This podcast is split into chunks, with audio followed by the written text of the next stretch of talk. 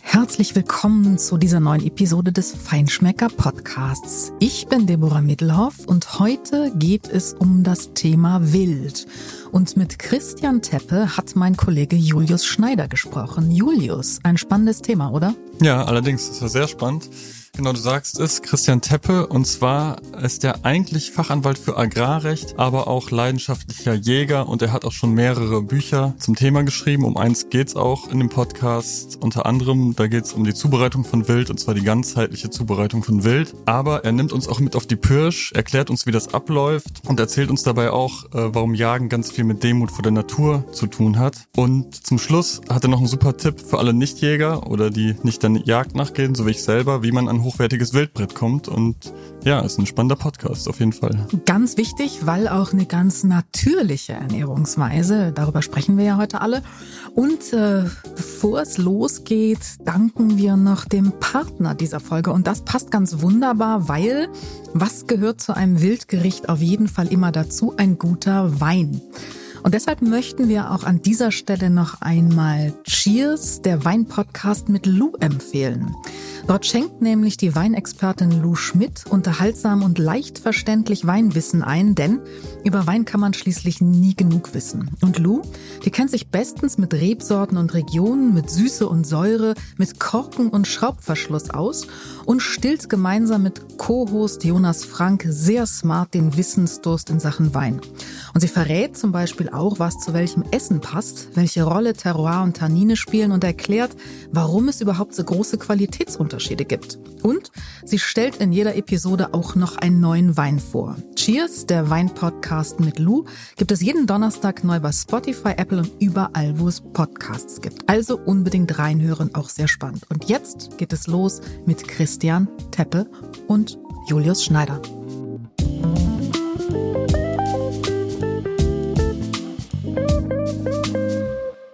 Ja, herzlich willkommen beim Feinschmecker Podcast, lieber Christian. Ja, herzlichen Dank für die Einladung. Genau, du bist eigentlich Anwalt für Agrarrecht, aber du bist auch leidenschaftlicher Jäger und sogar Autor mehrerer Bücher zum Thema.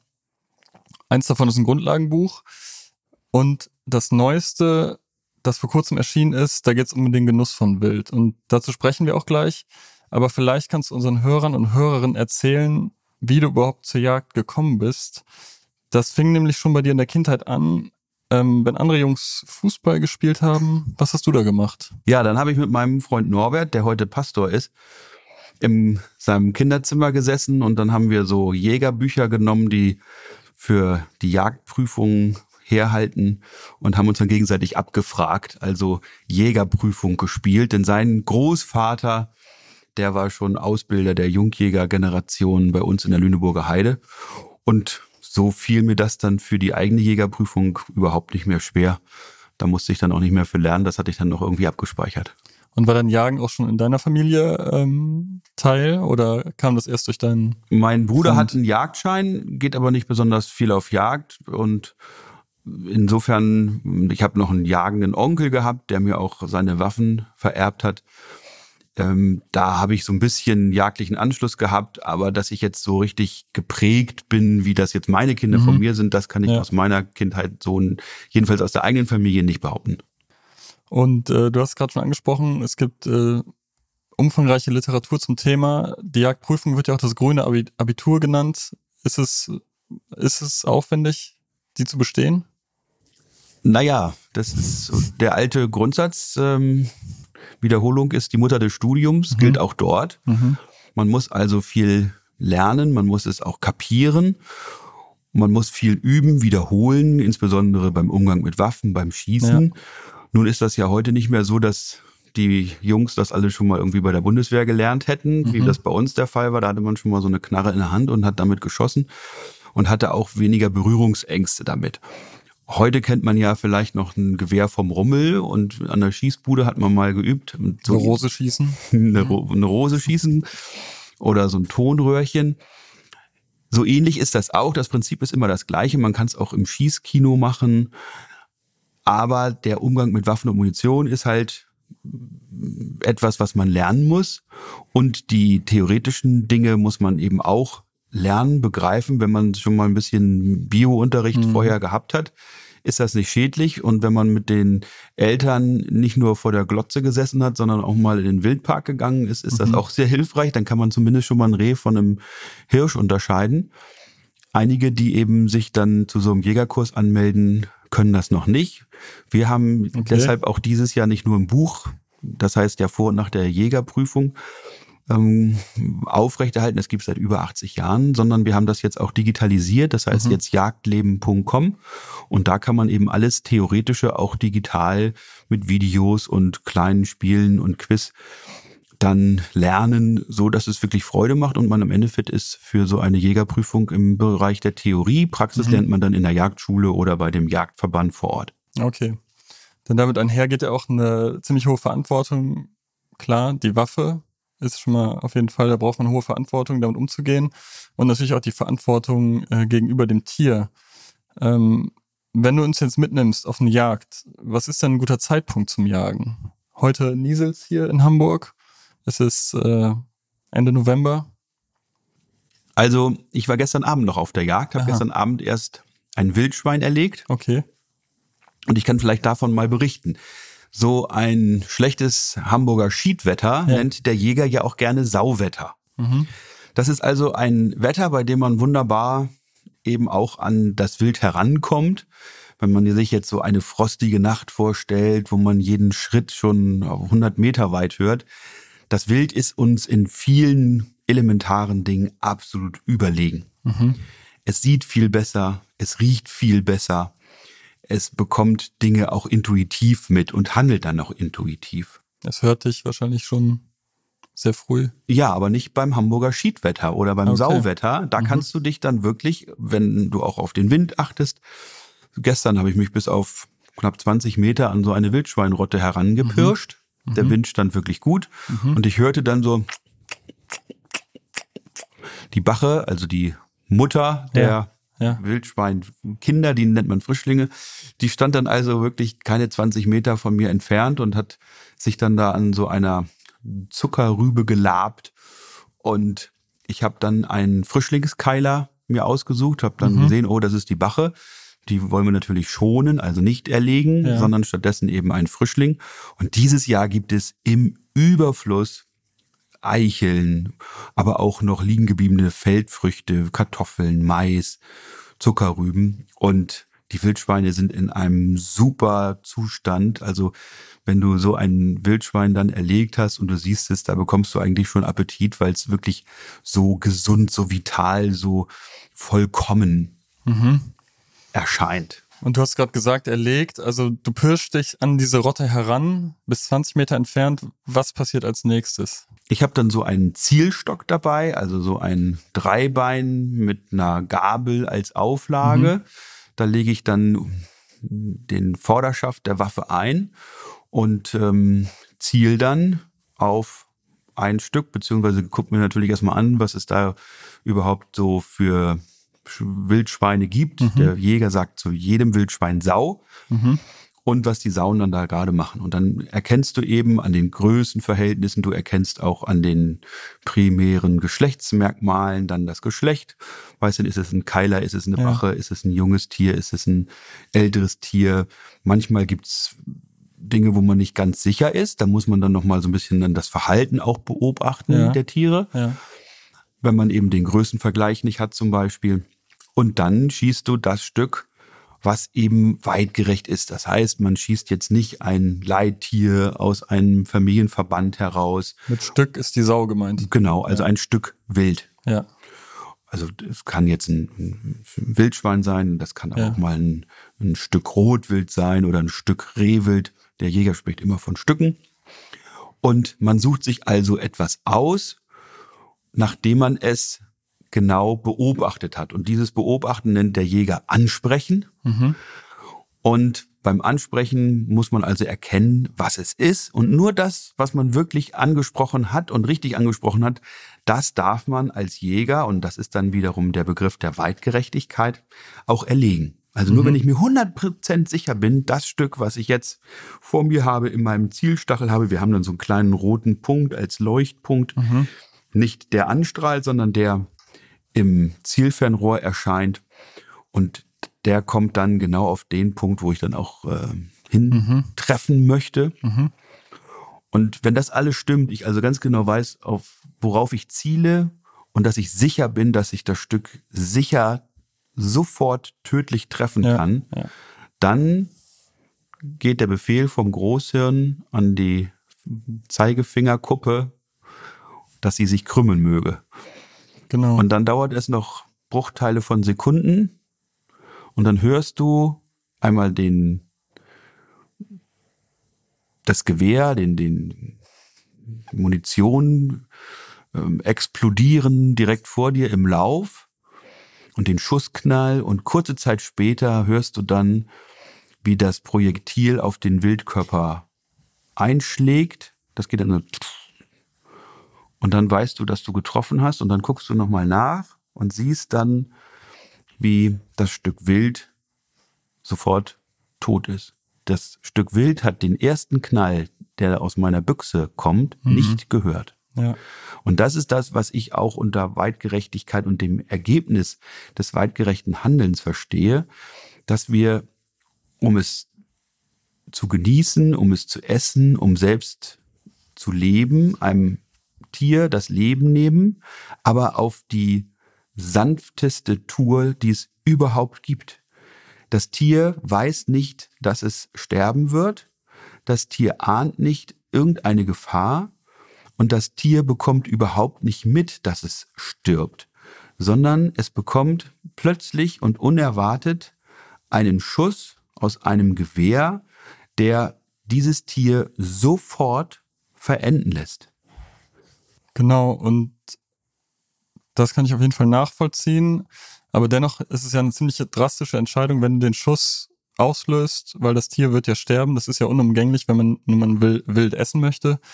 Und was geht da in diesem Moment in dir vor, wenn der Schuss gefallen ist? Ist das erstmal so ein, ist die Ruhe im Wald, erstmal durchatmen und dann schauen, was passiert ist? Das Wichtigste ist für mich, dass ich gut getroffen habe. Mhm. Das ist für mich das Allerwichtigste, weil ich die Leiden an diesem Tier ersparen möchte. Nebenbei ist es natürlich, wir sind ja hier beim Feinschmecker-Podcast, mhm. ein Stück Wild, das sofort tödlich getroffen ist, hat mhm. natürlich auch das beste Wildbrett mhm. zu bieten. Ein Stück Wild, das erst noch geflüchtet ist und vielleicht auch erst am nächsten Tag noch nach der Verletzung dann geborgen wird, das hat ja schon ganz andere Prozesse mhm. im mhm. Fleisch erlebt, mhm. als das, was ich dort innerhalb von 20 Minuten in meinem Kühlraum hängen habe. Ja, ja.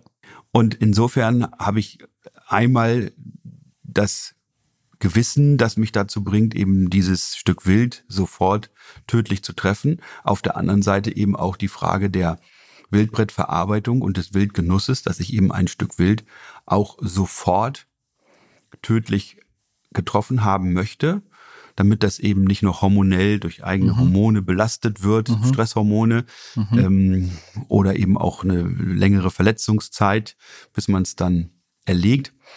Und es ist einfach das Allerbeste, was man dann nächsten Tag, wenn man sich das dann nochmal ansieht, im Kühlraum, ähm, genießt man schon den Anblick dieses Wildbretts, was dann dort hängt.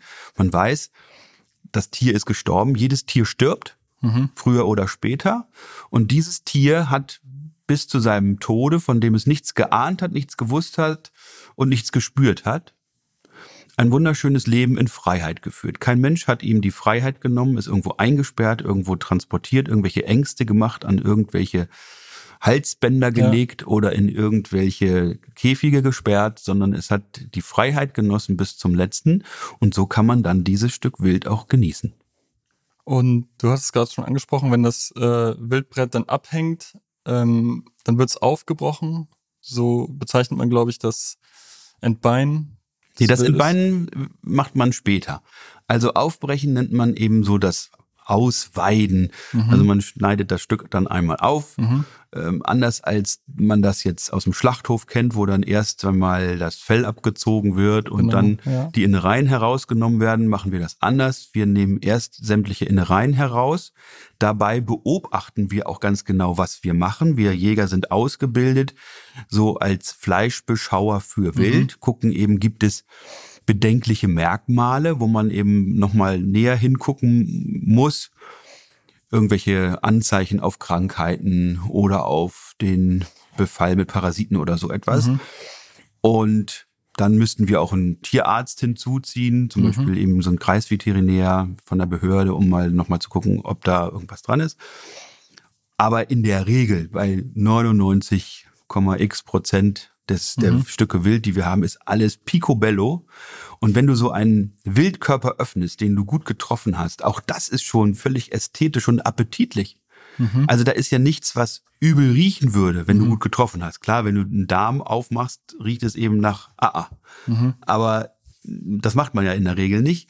Bei einem tödlichen Schuss, man nennt den ja auch Blattschuss, der dann wirklich ähm, aufs Blatt geht, hast du diese, diese Trennung durch das Zwerchfell.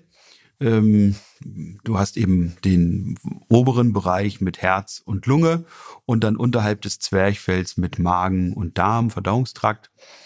Und das wird alles sauber herausgearbeitet. Dann guckt man sich noch an, äh, ist dann noch das Herz heil oder habe ich es kaputt geschossen? Und wenn es heil ist, kann man es natürlich wunderbar verwerten. Das gleiche gilt für die Leber. Ja. Auch das ist insbesondere ja bei jungen Stücken eine Delikatesse, die wir auch jedes Mal dann verarbeiten. Genau, die Verwertung des ganzen Tieres äh, ist ja auch eine wichtige Sache beim Jagen. Nose to Tail quasi gehört ja schon immer beim Jagen dazu. Ähm, du hast mir auch was mitgebracht, das heißt, ihr bereitet auch selber Sachen zu, zerlegt das Tier. Du hast mir hier eine Dose mit äh, Reh, hattest du gesagt? Eine Pastete, glaube ich, ne? mitgebracht. Das heißt, das macht ihr dann auch alles selber oder gibt ihr das dann einem Metzger? Also es ist ganz unterschiedlich. Es gibt Jäger, und das kritisiere ich, die eben ein Stück erlegen und es aufbrechen, in ihren Kühlraum hängen und es dann zum Fleischer bringen, der es dann verarbeitet. Mhm. Ich finde, die Wertschätzung des Wildes wird erst deutlich, wenn man auch sich hinterher noch weiter damit beschäftigt. Mhm. Und so ist das bei uns. Jeder Schütze, ich habe viele Jagdgäste, die auch sehr viel erlegen dürfen. Jeder Schütze ist dafür verantwortlich bei uns, dass das Stück Wild auch zerlegt wird. Das heißt, mhm. die, das Fell kommt runter, der Jäger sagt beim Wildschwein Schwarte dazu. Mhm. Und dann wird es zerlegt in verschiedene Teile. Und weil ich in so Wildkochbüchern bisher immer nur gelesen hatte, man nehme eine Rehkeule, einen Rehrücken, mhm. eine Wildschweinkeule oder was auch immer, haben wir dieses Kochbuch von einer anderen Perspektive her aufgearbeitet, nämlich was mache ich, wenn ich ein ganzes Stück Wild erlegt habe? Mhm. Dann besteht das ja eben nicht nur aus Keulen und Rücken, wofür es dann die Rezepte gibt, sondern ich habe ja auch noch die Vorderläufe, die sogenannten Blätter, in der Fleischerei wird man Schulter dazu sagen. Ich habe dann eben auch noch die Zunge. Ich habe weitere Innereien, Nieren, Herz, Leber, die ich gut verwerten kann. Es gibt äh, dann den Träger, sagt der Jäger, also den Hals und andere Teile, zum Beispiel eben Rippen, die man wunderbar verwerten kann. Mhm. Und Daraus kann man nun Wurst machen. Das kann man also alles sammeln und dann zum Fleischer geben. Wir lassen jetzt äh, nächste Woche Fleischwurst machen. Wir haben aber auch schon Currywurst gemacht, Bratwurst, ähm, Bockwurst, Krakauer, Leberwurst natürlich. Ähm, ich habe von einem Hirsch mal so Rotwurst machen mhm. lassen mit mhm. nur mit Muskelfleisch und Blut. Mhm. Also ohne jeden, jedes Gramm ja, Fett da drin. Ja bin ja jetzt auch nicht der Schlankeste, sodass meine Frau immer so darauf achtet, dass ich auch nicht so viel Zucker und nicht so viel Fett zu mir nehme. Und das kannst du wunderbar dann auch separieren und dann extra zum Fleischer geben. Und der möchte natürlich schon, dass dann so die Portionen nicht fünf Kilo sind, sondern schon mal 20, dass er da auch wirklich dann was von machen kann. Oder jetzt zur Grünkohlzeit kann man wunderbar ja. dann ja. Kohlwürste machen, die bei uns Bregenwürste heißen, obwohl da gar kein Bregen mehr drin ist. Und man kann wirklich alles, was man ansonsten aus Fleisch machen kann, eben auch aus Wild machen. Ich habe schon Pastrami hergestellt. Man kann Wildschinken machen, Salami in verschiedensten Formen mit Kräutern und anderen Zusatzstoffen. Wobei ich mich ein bisschen dagegen wehre, da zu viele Gewürze und Zusatzstoffe mhm. ranzumachen, wie man das vielleicht bei Fleisch benötigt, weil man den Geschmack von Fleisch, gerade Schweine- und Rindfleisch, ja so omnipräsent hat. Mhm. Und bei Wild genieße ich eigentlich auch den Fleischgeschmack, der auch so unterschiedlich ist. Du schmeckst ja wie bei einem guten Riesling heraus, wo der gewachsen ist. So weißt du eben, ist es Wildschwein, ist es Hirsch, ist es Dammwild, ist es Rehwild, ist es ein Hase. Und die Nahrung spielt ja auch eine große Rolle. Die Nahrung Rolle. spielt eine Rolle und vor allem auch das Alter der mhm. Tiere. Und das ist eine so große Variantenbreite, dass man da gar nicht viel an Zusatzstoffen benötigt, mhm. um eben diese wunderbaren Geschmacksrichtungen herauszuarbeiten. Ja. Und was bei Wild ja auch besonders ist, zumindest aus heimischer Jagd, man könnte es natürlich auch importieren, aber wir sprechen ja hier von heimischem Wild, ähm, weil Regionalität bei Lebensmitteln hat einen ganz hohen Stellenwert, also noch höher als vor ein paar Jahren, weil Transpar Transparenz und Herkunft sind den Verbrauchern wichtig.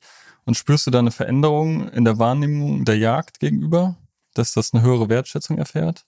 Also ich selber habe noch nie eine ablehnende Haltung der Jagd gegenüber erlebt und so je düsterer die Zeit wird, desto häufiger werden dann die Anfragen auch mal nach einem okay. Stück Wildbrett, mhm. auch von Leuten, die jetzt nicht so jagdaffin ja, sind. Ja. Ich habe den Eindruck, dass früher mehr Kritik geäußert worden mhm. ist. Müsst ihr jetzt schon wieder hier mhm. was schießen? Müsst ihr dies erlegen, jenes machen? Müsst ihr die Tiere totschießen? Ach, lass die Tiere doch in Ruhe. Ich glaube, dass die Besinnung auf das Ursprüngliche und das mhm. gibt nichts Ursprünglicheres als Jagd. Das ist nun mal auch die ursprüngliche Lebensmittelgewinnungsform der Menschheit.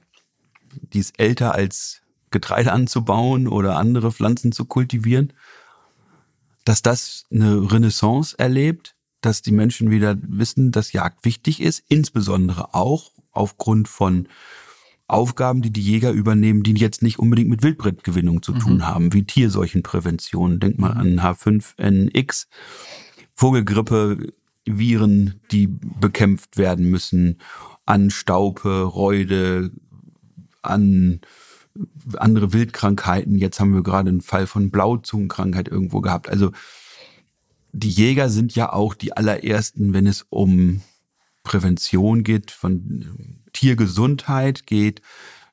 Und diese Tiergesundheit, die wir in der Wildnis besorgen, die ist dann eben auch übertragbar auf die Haustierbestände und umgekehrt. Das heißt, wenn mhm. wir nicht dafür sorgen, dass eben Krankheiten auch bekämpft werden, eingedämmt werden in der Natur, dann geraten diese Krankheiten eben auch in die Nutztierbestände, in die Haustierbestände und dann werden eben auch die lieben Begleiter, die vierbeinigen Freunde, auch Hunde können ja an Reude erkranken ja. und auch sogar verenden oder an der Aujetzkischen Krankheit oder anderen Dingen wenn die Jäger nicht aufpassen, dann geht eben das auch auf die Menschen über und auf die Tiere, auf die Haustiere über. Zoonosen, eben auch die Krankheiten von Tieren, die auf Menschen übergehen können, finden auch dort häufig ihren Ursprung. Und insofern sind Jäger wichtig, ist Jagd wichtig, auch, und das sind unsere Aufgaben nach dem Bundesjagdgesetz, nach der Hegeverpflichtung. Mhm. Das heißt, wir sollen für einen Ausgleich sorgen zwischen Wildbestand, Nutzung und Natur, mhm. also Landwirtschaft, Forst, Landschaftspflege und Wildtieren. Natürlich auch zur Eindämmung von Wildkrankheiten, aber wir sind eben auch der Weitgerechtigkeit verpflichtet. Das heißt, wir sollen anständig jagen, wir sollen uns anständig verhalten gegenüber jedermann, gegenüber den Tieren, gegenüber der Natur und so jagen, wie sich das gehört. Mhm. Und ähm, mir kam noch der Gedanke beim Lesen eures Buches, dass ähm, eigentlich der Begriff Slow Food sehr gut auf Jagd passt, weil allein um es äh, zu erlegen, braucht es Zeit und Ruhe. Und es ist ja auch nicht gesichert, dass du äh, erfolgreich Jagderfolg, mit deinem Jagderfolg aus dem Wald zurückkommst, oder? Wie oft hat man einen Misserfolg oder, oder kommt nicht dazu, dass es Wildbret gibt am Ende des Tages? Also wer sich einen Blick verschaffen möchte über das, was Jagd angeht und nicht was Tiere totschießen, der guckt mal bei Teppe und Schwänen vorbei. Das gibt es als Podcast und gibt es auch als Videos bei YouTube. Und dort gibt es nicht in jeder Folge auch Jagderfolg, mhm. sondern da wird eben auch gezeigt, dass Jagd eben manchmal auch ein tagelanges Warten ist, ohne Erfolg zu haben. Und es gibt Leute, die sitzen über 50 Mal an, um ihr erstes Stück Wild zu schießen, weil sie es natürlich auch richtig machen wollen. Mhm. Und dazu gehört viel Erfahrung, dazu gehört die Bereitschaft, Verantwortung zu übernehmen, aber eben auch eine große Kenntnis mhm. der Natur. Und wenn man so einen Jagdschein hat, ist man noch kein Jäger. Dann muss man erstmal Erfahrungen sammeln und die Erfahrungen bereiten dann irgendwann die Grundlage für den Erfolg. Ja. Und ähm, um nochmal zum Buch zu kommen, das Buch heißt äh, Wild genießen. Und ja, es wurde kürzlich mit dem Deutschen Kochbuchpreis ausgezeichnet. Herzlich, herzlichen Glückwunsch nochmal dazu. Dankeschön. Es scheint also gut anzukommen. Und äh, du hattest schon gesagt, eure Philosophie, ich sag eure, weil du es zusammen mit Jasmin und Kai Kochmann geschrieben hast, ähm, war ein ganzheitlicher Ansatz, ähm, der nicht daraus besteht, dass man ein Stück Wild irgendwo kauft, sondern was mache ich mit einem ganzen Stück Wild. Und wie seid ihr da vorgegangen, das äh, Buch zu konzipieren? Was war euch dabei besonders wichtig? Ja, das ging eigentlich tatsächlich aus der Praxis hervor. Mein Freund Kai ist Jungjäger gewesen aus mhm. der Großstadt und kam nun zu mir, um zu jagen. Mhm. Aber natürlich auch, um seine ersten Erfahrungen zu machen.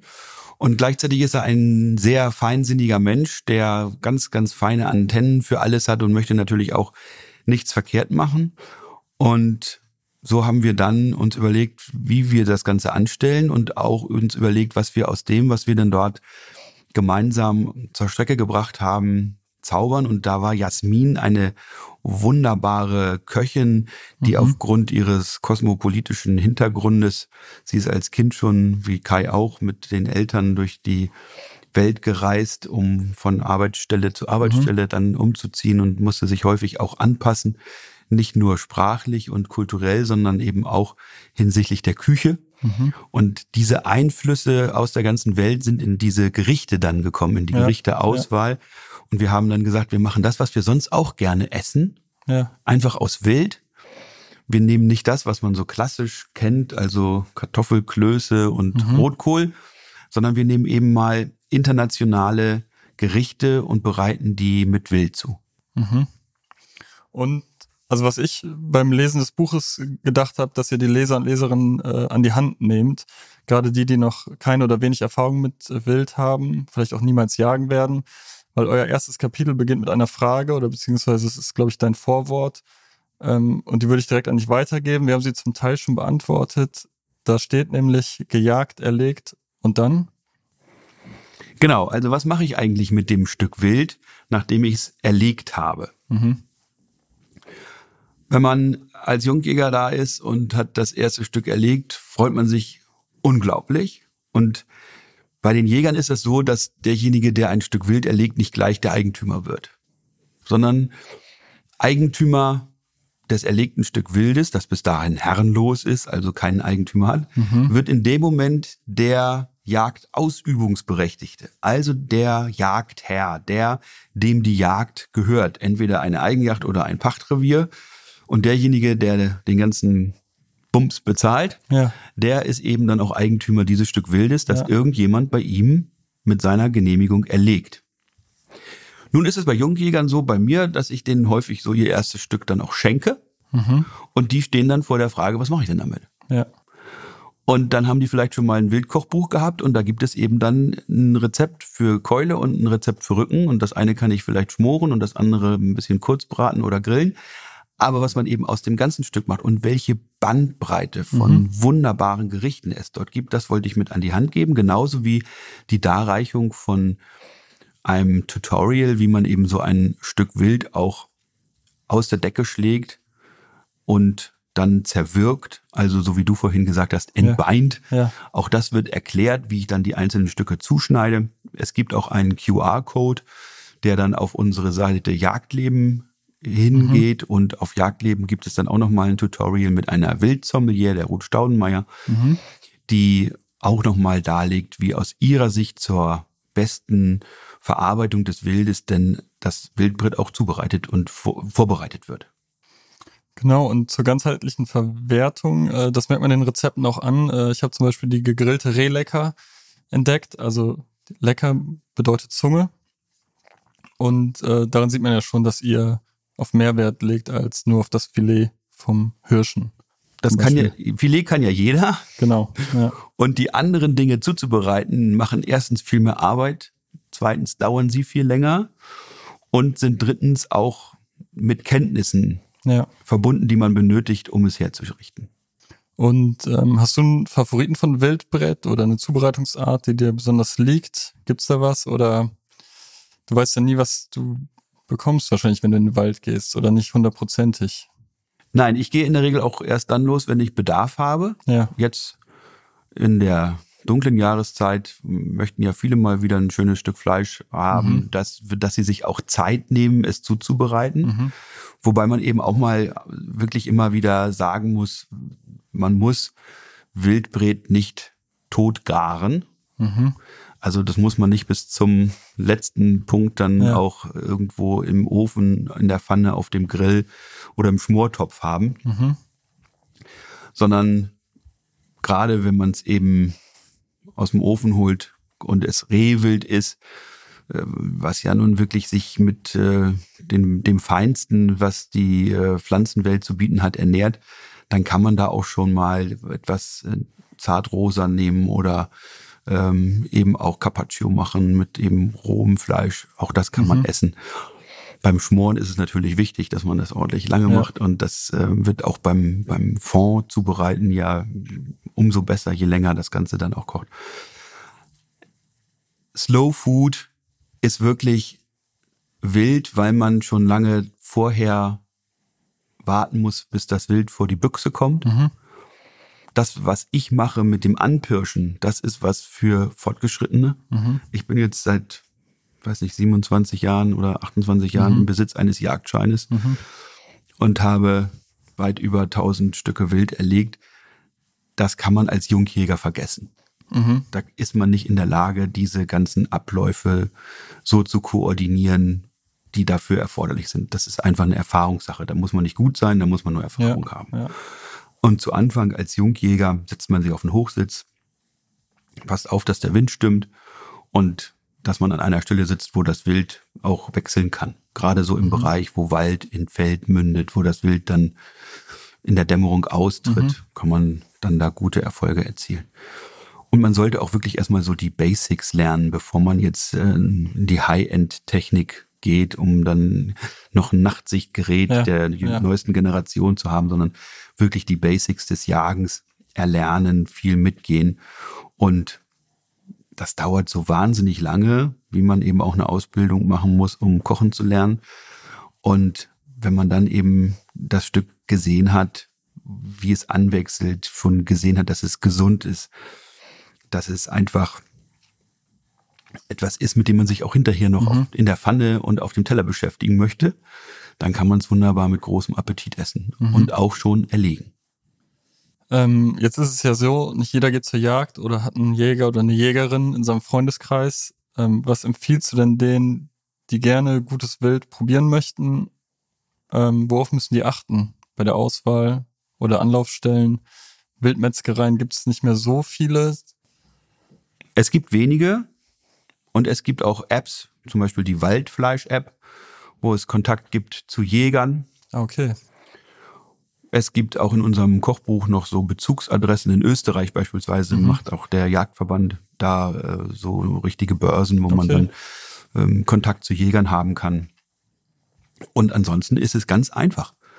Wer auf dem Lande wohnt, der fragt einfach mal bei der Gemeinde, wer ist hier der Jagdpächter? Mhm. Das weiß die Gemeinde mhm. weil sie es natürlich äh, auch eigene Flächen in der Jagd verpachtet hat an den mhm. Jäger.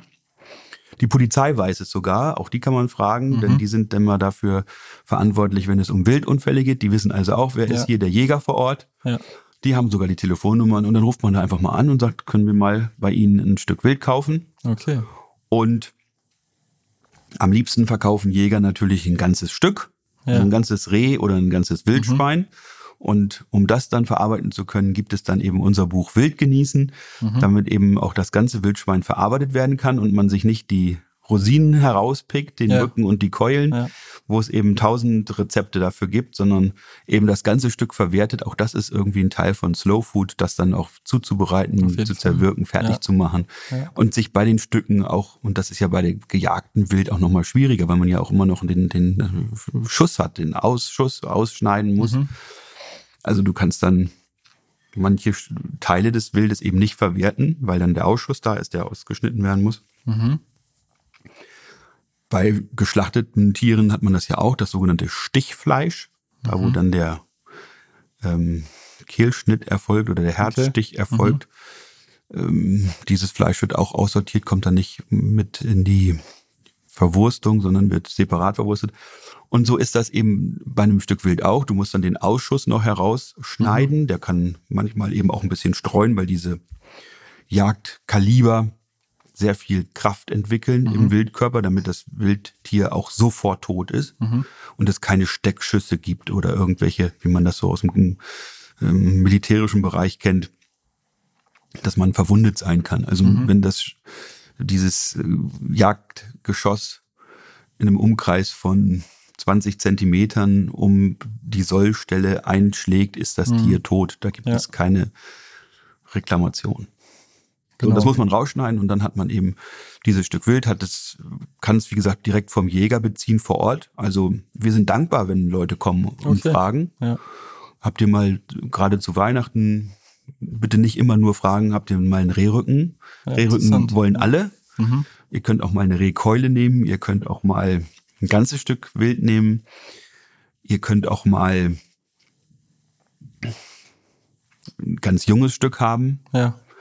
Und wichtig ist auch, dass man bitte nicht um den letzten Euro-Cent feilscht, das, was dort an Zeit verwendet Ja. worden ist, das Wild zu hegen, zu bejagen, den Hochsitz zu bauen, dahin zu fahren, zurückzufahren, die Wildprobe zum Veterinäramt zu bringen.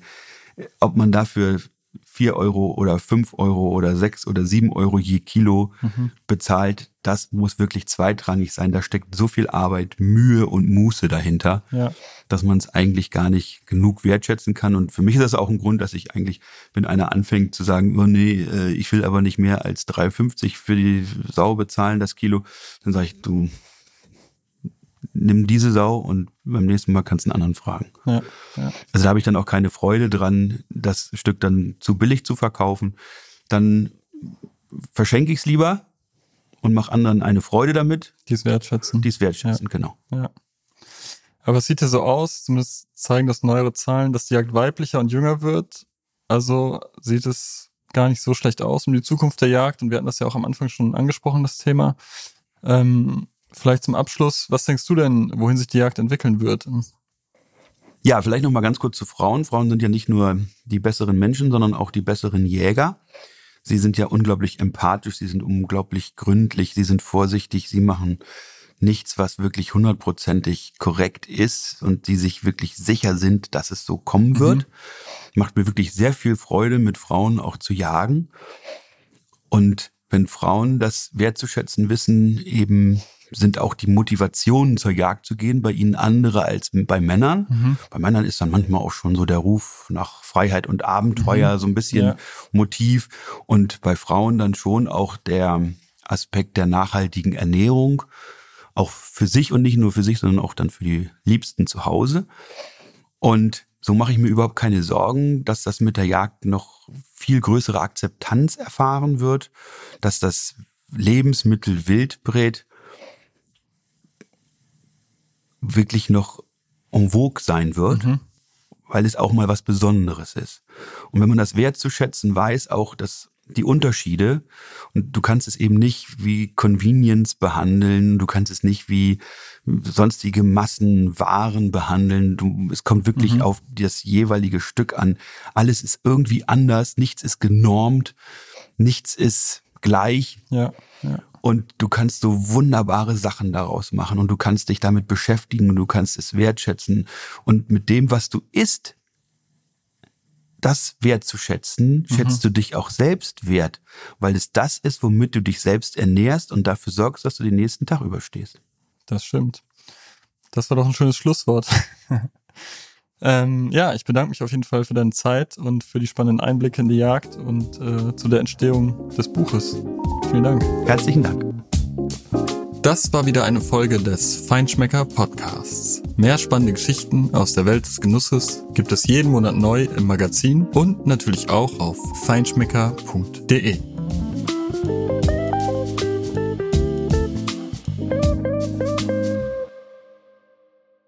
Dieser Podcast wird produziert von Podstars bei OMR.